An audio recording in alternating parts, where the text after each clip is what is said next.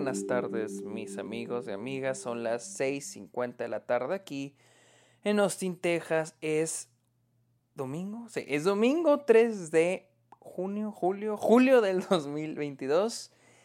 Y creo que esta es la primera vez que voy a hablar de una serie de televisión, primer temporada de The Wire, a petición de mi suscriptor Juanpa y de mi Patreon, el Pichi, el Pichi Félix y su sonido. Este, pero antes, bienvenidos a esto OK, este podcast donde yo les hablo de cine, de series, de la temporada de premios, de festivales y otros temas relacionados al mundo del cine. Mi nombre es Sergio Muñoz, recuerden seguirme en redes sociales como arroba el Sergio. Estoy en TikTok, estoy en Twitch, estoy en Instagram, estoy, en Twitter como arroba el Sergio. También estoy en Letterboxd donde pongo todas las películas que veo a diario. Estoy como, estoy como Sergio Muñoz Esquerra y no hay arrobas, como Sergio Muñoz Esquerra en Letterboxd. Y también cáiganle a Patreon, suscríbanse a Twitch a cambio de beneficios como episodios exclusivos, videollamadas, watch parties, etcétera, etcétera, etcétera. Este, vamos a hablar de The Wire temporada 1. Este, ¿qué sabía yo antes de, de, de ver The Wire? Sé que The Wire es, el, es un clásico de clásicos de HBO ahí junto con Los Sopranos, Curb Your Enthusiasm, Sex and the City, The Wire está ahí entre. Y creo que si la buscan, así buscan listas de lo mejor de la historia de la televisión, The Wire va a estar en el top 3. Muchos lo ponen como la mejor serie de todos los tiempos. Entonces, yo siempre antes de ver una serie es como que como que me aflojera ver la serie con más cosas, como que es que hueva porque son muchos episodios, pero sé que tarde o temprano la voy a ver. Así me pasó con Breaking Bad, así me perdón, no, Breaking Bad fue la primera serie que vi. Así me pasó con Los Sopranos y ahora me pasó, así me pasó con Game of Thrones y ahora con esta serie que ya empecé a ver. Este, la cual se llama The Wire. Em, este, creo que fueron los Patreons los que me los que la han visto, los que me terminaron de convencer de verla. Y pues dije, pues chingue su madre, vamos a empezar a verle. Le empecé hace un mes cuando está en Delicias. De hecho, le empecé a ver. No de la mejor forma de verla. La empecé a ver cuando está en la caminadora. Me ponía a verla en la caminadora. Y pues bueno, la verdad sí la estoy disfrutando. Todavía no inicia la segunda temporada. De hecho, quería iniciar, quería hacer este episodio antes de empezar la segunda temporada. Y como ya la quiero empezar, aquí les va el episodio. The Wire sigue la historia de este, el departamento de policía de Baltimore eh, eh, o bueno, más bien se trata del negocio de las drogas en Baltimore a través de los ojos del Departamento de Policía de Baltimore y a través de, de los, este, del grupo criminal, ¿no? Y todos los intercambios que va a haber entre los unos a los otros. Las relaciones que hay dentro del Departamento de Policía, dentro del grupo criminal, entre los personajes, entre, entre unos y los otros, etcétera, etcétera, etcétera. Este... No, o sea, e, e, técnicamente esa es la trama de la serie, o sea, esa es la idea principal. Pero al menos la primera temporada, pues vamos a ver un chingo de tramas, o sea, no existe un protagonista. De hecho, la otra vez estaba hablando con, con, este, con Félix, eh, con quien decía que él, decía, y estoy totalmente de acuerdo con eso, de que McNulty, el personaje de McNulty, que, que, este, que es Dominic West, se siente como que los creadores querían al inicio como que ponerlo como el protagonista, porque de hecho él y, ¿cómo se llama la otra? Esta Kima, son los únicos personajes de los cuales hacemos un poco de su vida personal y este y también el personaje de D'Angelo. Son los únicos, creo, de los 20 personajes que hay en toda la serie, son los únicos es de los que sabemos de su vida personal. Pero incluso de entre ellos tres, McNulty es el que más resalta, es el que más nos mete más jugo de su vida personal. Y sí se siente como que al principio lo quieren poner de protagonista, me alegra que no hicieran eso y le dieran enfoque a todos los demás personajes, porque de hecho, curiosamente McNulty, McNulty al inicio de la serie era el que menos me gustaba. O sea, todos los personajes me están encantando, menos McNulty.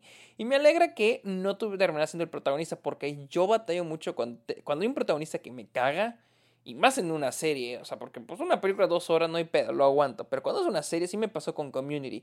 No aguanté el protagonista, o sea, los otros personajes me caen súper bien, pero el protagonista me daba una hueva y dije, no voy a seguir viendo esta serie. Y con McNulty al inicio me estaba así poquito y poquito, después ya fue como que, ah, no es el protagonista. Y me alegra, porque algo que se me hace muy chingón en esta serie, de lo que de estos episodios, de estos 13, eh, creo que fueron 13 episodios que vi, es el manejo de los personajes, que para mí es lo más importante y es el logro más grande que yo veo en la serie, que es el manejo de los personajes, porque eso es una, es una serie muy rápida, tiene un pace muy rápido, en términos de que si ustedes miden las escenas, el montaje de las escenas son muy rápidas, los settings están muy, son muy sencillos, son muy rápidos, las escenas duran no duran más de un minuto. O sea, tienen que ser escenas muy importantes para que rebasen los 2-3 minutos. Eh, porque siempre hay que ir con el siguiente personaje y el siguiente personaje y el siguiente personaje.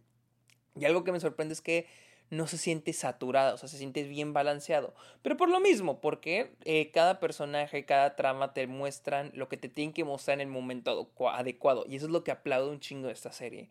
Porque sabe distribuir las tramas. O sea, imagínense manejar seis tramas en un episodio.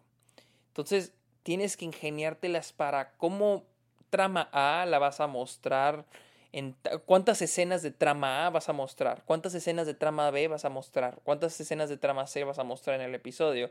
Y aparte de eso, en qué momento mostrar esas escenas, porque pues tiene su chiste, ¿no? Y es algo que aplaudo mucho de la escritura y de los y de, de, la escritura y del montaje porque siento que ahí ahí no es porque sean mis cosas favoritas de la de hacer una película una serie pero ahí es donde está lo clave en, en The Wire.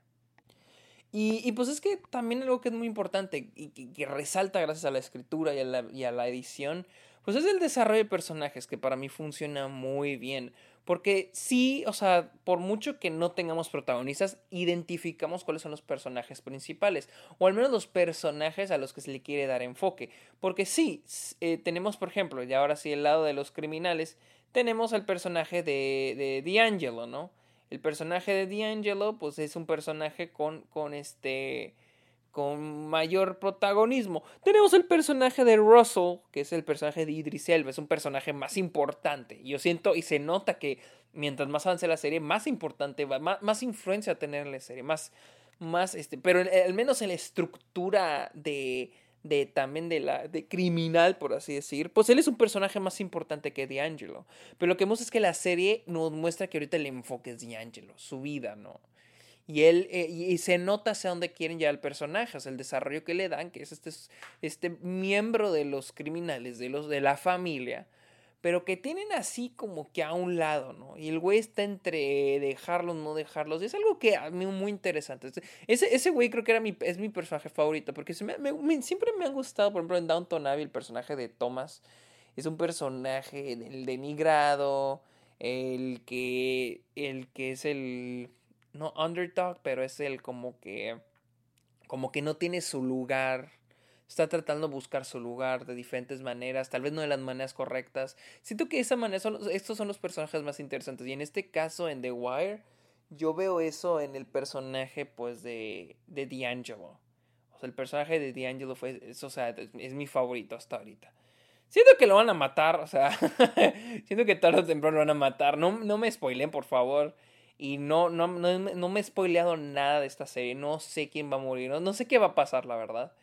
Eh, pero definitivamente siento que este güey lo van a matar allá por... Eh, no duraría que hasta en la última temporada. Pero no siento que vaya a durar mucho. Pero al menos siento que ya están haciendo un gran trabajo. Me gustan las tramas pequeñas que, que nos agregan. Por ejemplo, la trama de Kima, que es este... Eh, con, su, con su pareja. Le, McNulty también es interesante el rollo con su. Con el rollo con su ex esposa y luego con la güey que es la, la, mm, fiscal, creo que es la fiscal, su relación con la fiscal. Este, en su relación con el jefe que, o sea, le, perdido, todavía no me sé los nombres de todos, o sea, me sé D'Angelo, Kima y McNulty porque son los que así más en memoria tengo, y este, y nada más, o sea, hasta, párenle, párenle contar. Y este, y pues bueno, el, el, el, el, este Daniels también, que Daniels también me encanta. Pero, pues ahorita todavía ando así como que qué personaje es cuál. Pero pues son un chingo de personajes. Creo que, creo que lo normal y, así espero. Eh, también tenemos el personaje, y creo que este, este Félix me lo mencionó la otra vez que tuvimos la llamada el personaje que, que, que, lo mandan a, una noche termina balaseando unos eh, que terminan agarrando putazos a un güey y el güey lo terminan poniendo en la oficina y es el último el mero vergas del, del micrófono, ¿no? O sea, el que empieza a descifrar los códigos. También me gusta mucho ese personaje porque me empezó a cagar, o sea, me empezó a cagar cuando apareció y ahora me caí súper bien. Entonces, eh, eh, siento que la serie está muy bien balanceada. Y es que son un chingo, son un chingo de locaciones. O sea, si se fijan, son un chingo de locaciones, pero son las mismas locaciones. O sea, o sea, son los truquitos que ahí veo en la serie. O sea, como para, o sea, para, es complejo, pero no tan como, o sea, tiene sus truquitos de producción, de escritura. Por ejemplo, los lugares clásicos, pues es donde venden las drogas, ¿no? Donde tiene el sillón los, los chavos, ¿no? Tenemos, y luego tenemos el Orlandos, el, el, el, el antro o bar, el table, ¿no? El Orlandos tenemos ese lugar. Y luego tenemos el edificio de la policía, la oficina de la policía, tenemos ese lugar. Tenemos la base donde tienen los de Wire, donde tienen la... Pues donde están interceptando los teléfonos. Entonces, este...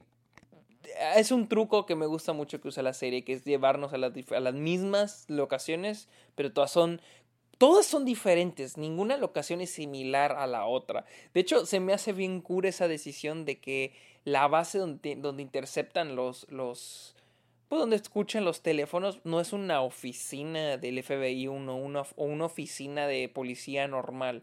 Es casi una casa abandonada. Y se me hace muy chido eso porque le da un aire fresco a cada vez que cambian las escenas. Entonces es un truco que me, se me hace muy padre ahí de, pues, de la serie.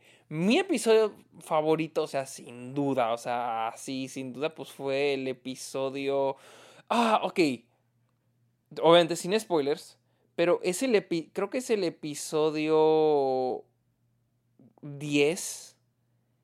O sea, es que el episodio 10, el final del episodio 10 es lo que está bien chingón, el final.